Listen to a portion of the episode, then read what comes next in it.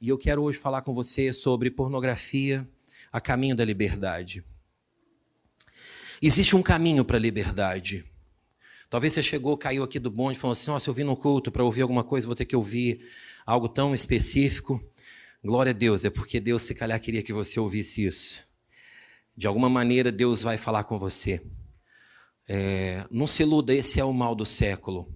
Mas esse mal já existe desde as épocas bíblicas. Deus destruiu Sodoma e destruiu Gomorra pela perversidade que, aquelas, que aquele povo tinha. Além de todas as quebras de princípios, a perversidade sexual. É algo muito desde os primórdios da terra. Por isso que a Bíblia vai tratar isso com muita seriedade. Paulo vai dizer que é, de todos os pecados, de todos os pecados que nós cometemos são fora do corpo. Mas aquilo que é o adultério, aquilo que é o pecado sexual, aquilo que é a pornografia, todos os seus adjetivos, ele acontece dentro. Você não está fazendo contra alguém, você está fazendo contra a criação de Deus, que é você. Então é muito importante nós nos blindarmos e nós entendermos isso como igreja. Pornografia. Semana passada o pastor André estava dando uma estatística no meio da igreja, como ela acontece. É aterrorizador você ver, mas não me choca. Semanalmente eu converso com pessoas que chegam para mim e falam: Pastor, estou com dificuldade nessa área. Ainda é um desafio nessa área. Eu me lembro uma vez que eu conversei com uma pessoa e que ela, assim, muito triste, falou comigo: precisa de ajuda que eu sou crente, estou na igreja. Mas eu, quando termino de as minhas relações sexuais com a minha esposa, eu preciso sair do meu quarto e ir para a casa de banho e ver um vídeo pornográfico. Eu não consigo dormir depois se eu não tiver acesso a isso. E eu falei assim: meu Deus, como que o diabo aprisiona? Meu irmão, a pornografia em excesso, ela causa várias situações. Uma delas é o excesso da dopamina. Dopamina é uma substância que o nosso cérebro libera quando nós somos agradados, quando alguma coisa boa, quando a gente faz alguma coisa que é prazerosa, né? Quando você come um chocolate, quando você ah, quando tanta coisa boa que você faz que é imediata. E a pornografia, ela faz isso, ela traz, ela traz uma resposta imediata, um prazer imediato. A dopamina é liberada. E a dopamina ela é viciante. Ela no seu cérebro, de maneira exagerada, você quer cada vez mais e fica insaciante. E acabou e você quer mais, e acabou e você quer mais. Dopamina em excesso é muito prejudicial. Ela vai começar a trazer falta de atenção e disciplina. Você começa a não ter poder de concentração, porque ler um livro não te traz prazer. Então você interrompe a leitura para fazer outra coisa, para ir à pornografia, por exemplo.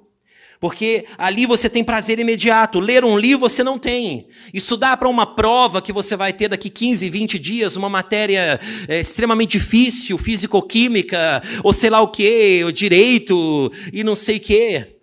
É muito mais difícil estudar, porque não tem saciedade positiva. Você não consegue se concentrar, porque falta o prazer na concentração. A pornografia, ela traz ansiedade e depressão, porque nos seus, nas suas janelas de privação, no momento em que você é obrigado a se privar, do acesso, você está pensando com a lembrança do que você já viu e com a expectativa do que você vai fazer. Isso vai provocando ansiedade em você. E aí essa ansiedade vai levando você para um buraco chamado depressão, onde você sempre no fim se considera o pior. Sempre no fim de um acesso você se considera uma vítima do processo. Sempre no fim de uma lembrança você se considera uma vítima. Sempre no fim uh, de um pensamento você se considera ruim. leva você para uma depressão. Ela causa nas pessoas dificuldade nas relações sociais. E eu digo isso por duas razões.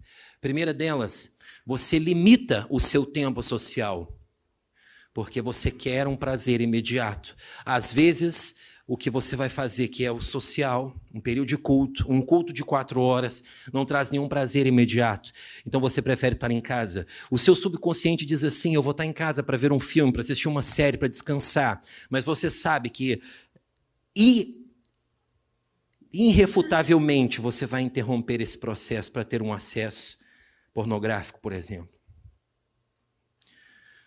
Causa dificuldade nas relações sociais, porque, e o segundo ponto é porque você deixa de ver o outro como alguém e passa a ver o outro como um objeto. Uma vez, eu estava conversando com uma pessoa e que ela estava me dizendo o seguinte, pastor, é, eu, ao olhar para a pessoa numa conversa, só de olhar, eu já consigo desenhar na minha mente, mapear toda aquela pessoa do jeito que eu queria que ela estivesse nua, com a roupa X, assado, não sei o que, não sei o que. Eu tenho que me policiar, porque em instantes, se eu não me policiar em instantes, eu tenho até uma ereção. Me perdoe. Eu preciso. De tão forte que é quando a pessoa está escravizada nesse vício. E é por isso que a igreja precisa tratar desse assunto, a igreja precisa se posicionar. Você deixa de ver a criação de Deus, porque Deus criou pessoas, Deus não criou objetos de prazer. Deus criou pessoas para o prazer dele, na adoração, na graça. Ele não criou para satisfação do outro. Isso são todos todos problemas que que a pornografia traz. E eu termino esse diagnóstico de problema dizendo para você uma vez, eu estava assistindo uma psiquiatra falando eu já contei aqui que eu já fui fumante, eu deixei o vício do cigarro. E aí a comparação para o vício do cigarro, para as drogas e para a pornografia, a pornografia vence em primeiro lugar. Pela liberação de dopamina, pela forma como ela é viciante. E essa psiquiatra dizia o seguinte: o nosso cérebro, ele é como o nosso campo neural é como um campo de futebol. Vamos imaginar isso, um campo de futebol, aquela relva verde, linda, bonita. Mas se você começa nesse campo de futebol todos os dias a fazer uma caminhada no meio do campo, e todos os dias você passa por ali, na primeira semana ele continua campo de futebol, na segunda semana ele continua campo de futebol, mas na terceira semana, por exemplo, começa a se abrir um caminho e a relva deixa de nascer naquele lugar. Aonde estava a relva verde bonita, começa a abrir um caminho e ficar a terra, o solo. E você continua andando e de repente, passado algum tempo, já não nasce mais nada, já se abriu um caminho no seu campo neural. O caminho já está aberto. Campo neural não volta a nascer de novo grama. Nesse caminho que você abriu, não vai nascer nunca mais a relva, já está aberto. O que vai acontecer é que, quando eu deixo esse caminho, por exemplo, o vício à pornografia, e eu quero deixar esse caminho, eu vou, então, inevitavelmente começar um outro caminho na relva.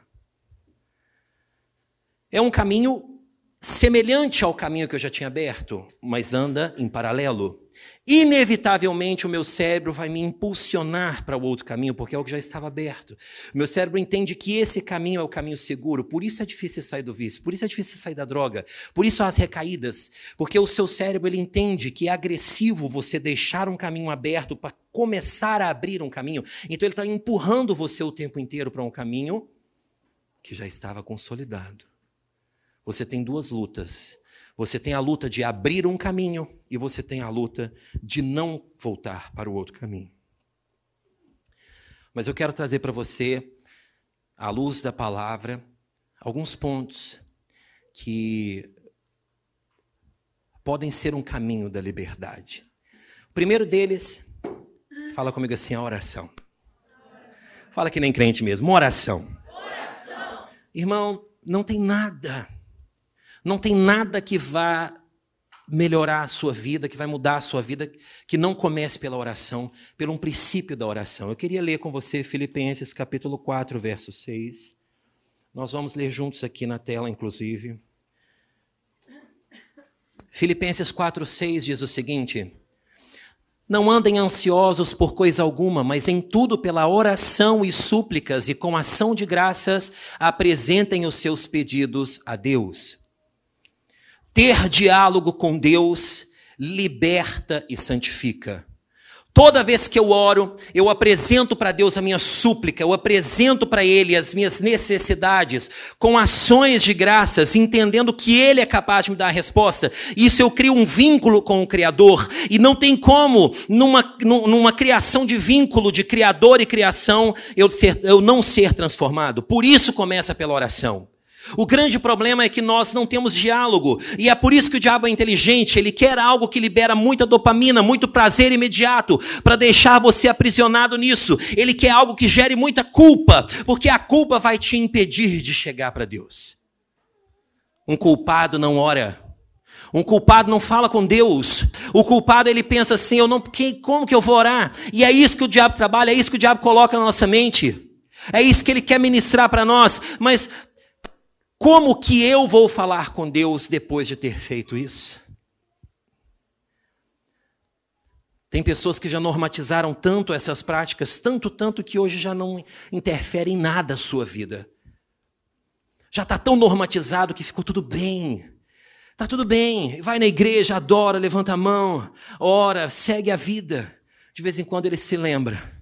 E aí, quando ele se lembra, ele fala: Uau, que sepulcro caiar, que sepulcro caiar. Mas não tem intimidade. A pessoa, a pessoa que tem essa prática, ela não consegue estabelecer intimidade, porque Deus não consegue se comunicar. A oração é o primeiro passo. Se você ora uma vez por dia, você tem que orar duas, três, quatro, cinco. Intensifique a sua oração. Abra um caminho neural de oração para que o seu cérebro entenda que você tem um caminho seguro contra os outros. Em simultâneo, deixar um campo neural, deixar um caminho neural, abra o da oração. Cantar louvores não é orar. Escutar palavras no YouTube não é orar. Colocar o prato de comida na frente e falar, Senhor, abençoe esse alimento e, e amém. Isso é muito raso. O que vai libertar você é ter impacto de oração, apresentar você para Deus. Mas Deus já me conhece, Ele já sabe tudo. Mas você precisa saber o que você precisa. Por isso nós oramos. Nós não oramos para que Deus mude, nós oramos para que nós saibamos a nossa condição. Deus, sou reincidente, e reincidente, e reincidente, e reincidente. Eu preciso de ajuda. Eu preciso de ajuda. Ah, Pai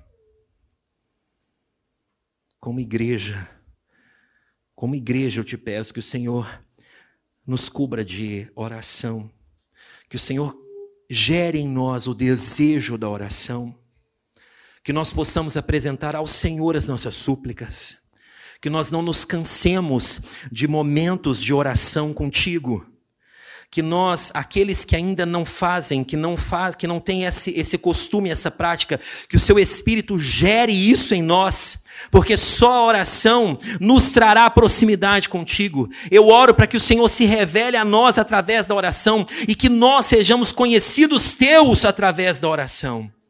Isso vai nos libertar, eu creio nisso. Em nome de Jesus. Primeira coisa, a oração. Segunda, reboot bíblico.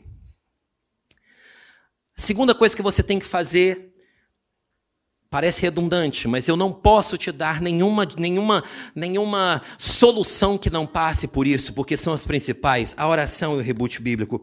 Ter para cada estímulo pornográfico uma resposta bíblica é a chave para o sucesso. Só que nós não conhecemos a, a Bíblia. Nós conhecemos muitos recursos, nós conhecemos muitas redes sociais, nós conhecemos muitas situações, mas nós não conhecemos a Bíblia. Eu quero continuar Filipenses, capítulo 4, verso 8. Você vai ler o livro de Filipenses depois que ele vai te ensinar muita coisa. Finalmente, irmãos, tudo o que for verdadeiro, tudo o que for nobre, tudo o que for correto, tudo o que for puro, tudo o que for amável, tudo o que for de boa fama, e se houver algo de excelente ou digno de louvor, pensem nessas coisas. Você pode pensar outra coisa? Não. Se você é crente no Senhor, se você não está pensando isso aqui, o que você está pensando é pecado. Na minha mente tem que ser tudo que é nobre, tudo que é puro, tudo que me impulsiona, tudo que tem louvor. Agora, se você está pegando pensamentos aí, se você está se prendendo em pensamentos que não te aproximam de Deus, é porque falta você conhecer Deus através da palavra. Leia a Bíblia. Ouvir pregações no YouTube não é ler a Bíblia. Ouvir músicas, volto a frisar, não é ler a Bíblia. Leia a sua Bíblia. Intencionalmente, lá em casa nós estamos com uma maratona agora de decorar versículos bíblicos com as crianças. Então toda semana a gente coloca um versículo novo e a gente vai repetindo e repetindo para encucar na cabeça deles, para eles terem respostas bíblicas para os momentos de aflição. Jeremias disse: Eu quero trazer a memória o que me dá esperança, porque tem momento que eu não tenho mais esperança, tem momento que eu não consigo, parece que eu vou perder, parece que eu vou sucumbir, e eu preciso ter algo dentro de mim que me impulsiona. Por que, que as pessoas naufragam, caem, se afastam? Porque faltou conhecer o Criador, faltou entendê-lo. Você pode dar N desculpas, você pode falar milhares de situações que vão justificar suas quedas, as minhas quedas. Pessoas bíblicas, pessoas bíblicas, não culpam nenhuma situação. Entende aonde foi a falha. Eu já disse aqui, nós somos como um sanduíche do McDonald's. Se eu tirar a carne do sanduíche, você compra ele? Sim ou não? Você vai no McDonald's, você compra um hambúrguer sem a carne, irmão? Nossa, vocês estão parecendo estão dormindo. Eu estou assustando vocês. Sim ou não, gente? Não, não compra. Hambúrguer sem carne, só os vegetarianos, aí tudo bem, né? Mas não acredito que um vegetariano iria no McDonald's na mesma, porque acho que até aqueles molhos deles lá tem um tanto de coisa que faz mal para a vida, né? Nem é para a saúde, não é para a vida. Meu irmão, eu e você somos como o pão do McDonald's. Eu falo isso para todo mundo. Eu, eu, toda pessoa vem falar comigo, pastor, vou começar a namorar. Eu falo isso. Pastor, eu quero fazer uma sociedade. Eu falo isso. Eu vou começar uma, uma amizade. Eu falo isso. Todos nós, nós somos os pães. O que nos une é a palavra de Deus. A palavra de Deus é a carne do nosso sanduíche. A palavra de Deus é o que nos une. Se Deus estivesse, a palavra dele estiver no meio da minha relação com você, a nossa relação vai ser top, vai ser fantástica. Se nós tirarmos Deus, essa relação está fadada ao fracasso, é sosa, não tem sabor de nada e ninguém quer para nada. É por isso que a gente olha para as pessoas e fala assim: nossa, que pessoa vazia. Falta a palavra. Nó que namoro estranho. Falta Deus a palavra ali no meio. Nossa, que casamento, meu Deus, que loucura isso daí, né? Faltou a palavra. Que crente estranho isso aqui, faltou a palavra. Reboot bíblico, abra um caminho neural de leitura bíblica. Você não quer dizer que você vai vencer na primeira semana, no primeiro dia, na primeira hora. Você vai ser reincidente muitas vezes. Você está abrindo um caminho neural, volto a frisar. Mas leia, insista e persista. Volto a dizer uma coisa: tudo que o diabo quer é aprisionar você na culpa. Deixar você preso nas correntes da culpa vai tirar você do, da relação da oração, vai tirar você dos olhos desvendados para ler a palavra. Não tem como. Faça um reboot. Para tudo. Para tudo. Bíblia. Para tudo na sua vida. O que, que você está consumindo que te impede de ver a Bíblia, de ler a Bíblia?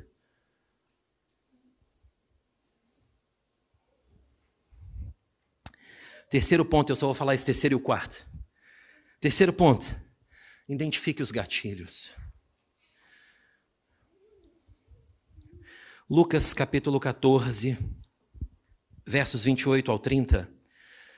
Lucas 14, dos versos 28 ao 30. Qual de vocês, se quiser construir uma torre, primeiro não se acende, não se assenta e calcula o preço para ver se tem dinheiro suficiente para comprá-la, para completá-la? Pois, se lançar o alicerce e não for capaz de terminá-la, todos os que vierem, todos os, os que a virem, rirão dele, dizendo: Este homem começou a construir e não foi capaz de terminar. Qual é o homem que vai construir uma torre e não senta para fazer um projeto? Não senta para saber se vai ter condição de concluir. Se ele não fizer isso, todo mundo vai passar ali e falar assim: olha, fracassado, começou o negócio e deixou lá pelo meio do caminho. Igual a gente olha para a Torre de Babel, cambada de retardado, foi fazer a torre, ficou lá no meio do caminho. Se você não parar para mentalizar, para estudar, para estruturar a sua vida e perceber os seus gatilhos, você vai cair, você vai ser residente, você não vai conseguir se levantar. Descobrir os seus gatilhos é importantíssimo. Depois que eu tenho oração, depois que eu tenho leitura da palavra, eu preciso parar e falar assim, friamente, olhar para mim, para o meu comportamento, para minha rotina e perceber o que, que é que me leva para tal prática. Isso, eu estou falando de pornografia porque eu preciso falar disso. Mas você pode agregar isso a qualquer outra situação. Mentira, por exemplo. Mentira é um, um pecado que, meu Deus do céu, Fofoca, irmão, o pecado que mais fala na Bíblia. Eu já estava vendo um videozinho, né? Fofoca, o pecado que Deus mais. Ah! Todo mundo faz. Antigamente era só as mulheradas. Agora os homens também estão tá fazendo. Falei com a Carol outro dia, quero ficar velhinho. Duas cadeiras de balança, assim, para a gente ficar numa varanda. Só olhando o pessoal passando na rua e falando assim, ó, que roupa feia. Quando eu for velho, meu irmão, olha, olha aquela ali toda desdentada, meu bem. Nós faltando os quatro atacantes. Mentira, né? Bem velhinho, né? Só quando for velho. Agora não pode não, hein? Você tá me expondo, irmã. Brincadeira. Irmão, por que, que eu falei isso?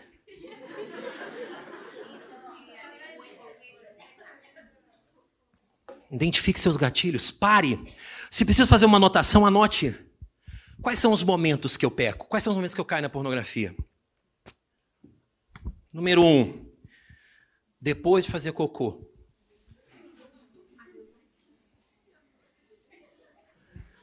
Se você sabe, se você entende que ir à casa de banho com o seu telefone vai fazer você pecar, não leve o telefone. Coloque do lado assim: não levar telemóvel para a casa de banho. Chego da aula, no meu intervalo de almoço. Não tem ninguém em casa. Faço meu almoço, estou tranquilo. Ponto. Desligar telefone, computador, tablet na hora do almoço.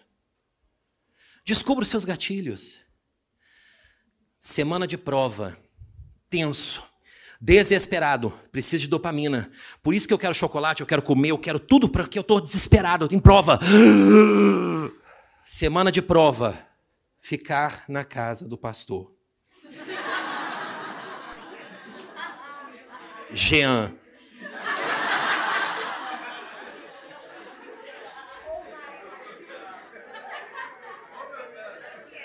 Comer na casa do pastor. Jean. Comer na casa do pastor.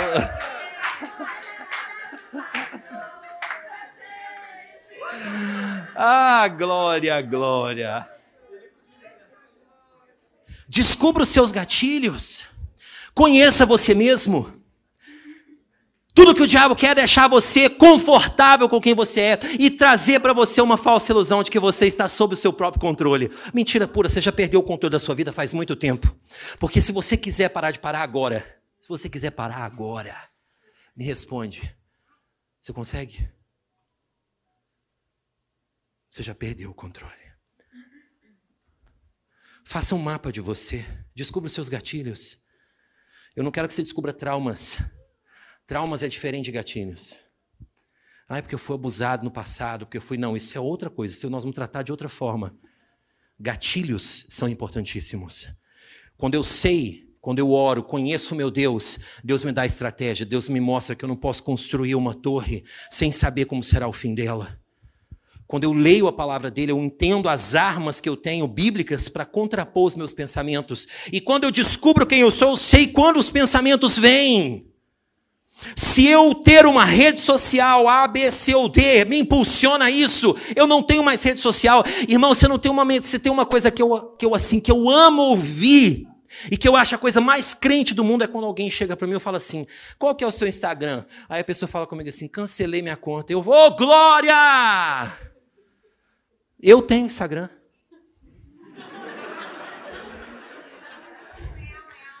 Não precisei cancelar ainda, graças a Deus.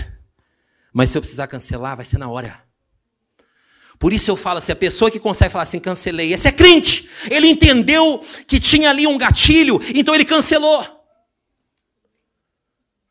Conversar com uma menina ou com um rapaz e não conseguir ficar olho no olho no diálogo, então nem conversa, nem cumprimenta.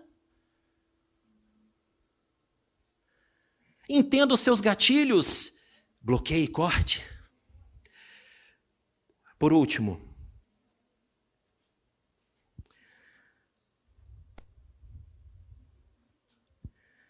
não caminhe só. Filipenses, capítulo 4, os versos 2 e 3, diz assim: O que eu rogo a Evódia e também a Sintique é que vivam em harmonia no Senhor. Sim, peço a você, leal companheiro de jugo, que as ajude, pois lutaram ao meu lado na causa do Evangelho com Clemente e meus demais cooperadores. Os seus nomes estão no livro da vida.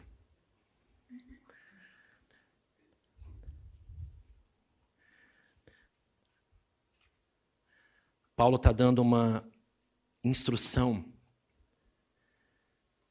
para que as pessoas se ajudem num caminho só. Procure pessoas idôneas para caminhar com você. Quando você luta uma guerra sozinho, a probabilidade de você vencer é muito pequena. Mas quando você tem um companheiro ou companheira de jornada, fica muito mais fácil. Deixa eu te falar uma coisa importante. Pessoas idôneas. É diferente de fracos que atraem fracos. Porque hoje o que a gente mais vê nas nossas relações é que eu acabo por atrair os iguais. Isso diz muito aquele dito popular, né? Me diga quem tu andas, que eu te direi quem és. O que, que o salmista diz? Não vos assenteis nas rodas dos escarnecedores. Quando você, se você anda num grupo ruim, o seu comportamento também será ruim.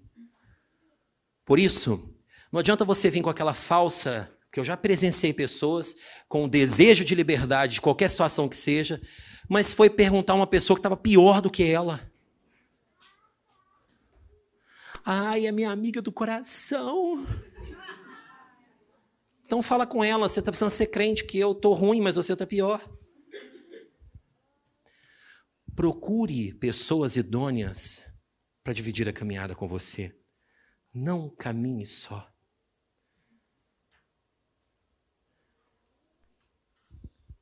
Eu, cada líder de GC daqui da juventude, os pastores da igreja, nós estamos disponíveis para caminhar com você. Independente se o seu desafio foi esse ou não, nós queremos caminhar com você. Às vezes, ter alguém para caminhar comigo não é para que eu tenha alguém para eu prestar contas do que, que eu estou fazendo ou não fazendo, mas eu preciso de ter alguém para me lembrar de que eu sou uma criação de Deus e não um instrumento de prazer.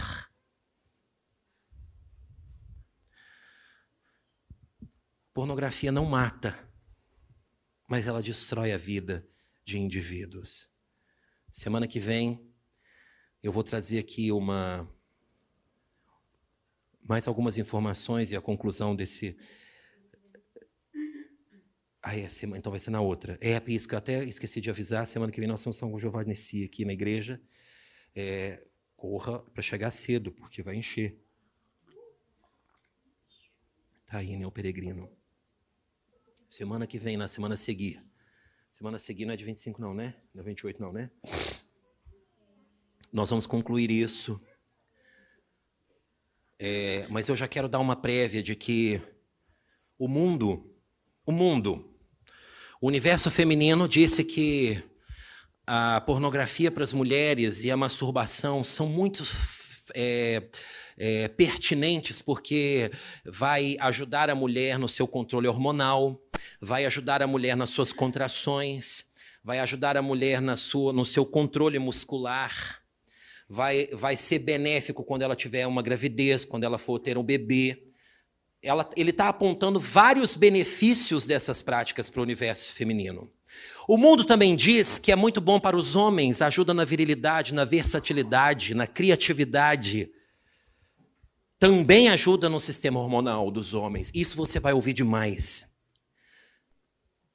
O Conselho de Medicina se uniu. Conselho de Medicina e percebeu que isso é um mal para a sociedade. Pornografia, clinicamente falando, é um mal para a sociedade. Mas isso as pessoas não divulgam. Não foram crentes falando. O pastor Marcos, que também é terapeuta, ele tá, eu falei com ele, pastor Marcos, eu preciso que o senhor me ajude. Eu quero muito ajudar os irmãos da igreja, já que o pastor André sentiu a direção de caminhar nisso, eu também quero caminhar nisso, porque eu percebo essa necessidade, quero que o senhor me ajude. Vamos pesquisar. E aí ele falou comigo, disse, Daniel, essa semana ele se encontrou comigo e ele falou assim: é, Deus tocou no meu coração, eu vou fazer um artigo científico sobre isso. Eu falei com ele assim: ótimo, pastor, como é que eu vou falar isso na igreja? Como é que eu vou explicar, né? Ele só de falar, é, é, né? Difícil, aqueles, né? Aquela português tudo assim, né? Aí ele falou assim: mas eu vou te explicar tudo direitinho. Eu falei assim, pastor, a minha, a minha, meu sistema agora também é equipar os nossos líderes para que ninguém caminhe só. Aí ele falou assim, então vou fazer dois artigos, um para a igreja e um para o meio acadêmico. Ele falou, vou publicar, já tem uma revista que vai publicar o artigo dele. Ele só pensou no projeto, já tem uma revista que vai publicar o artigo. Irmão, isso é muito sério. Você pode ficar de pé no seu lugar, por favor?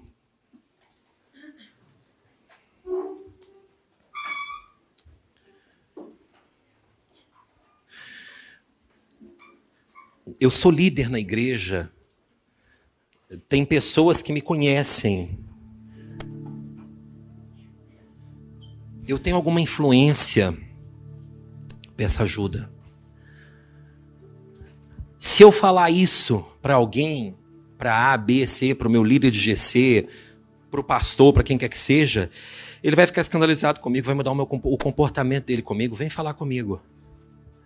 Vem falar comigo.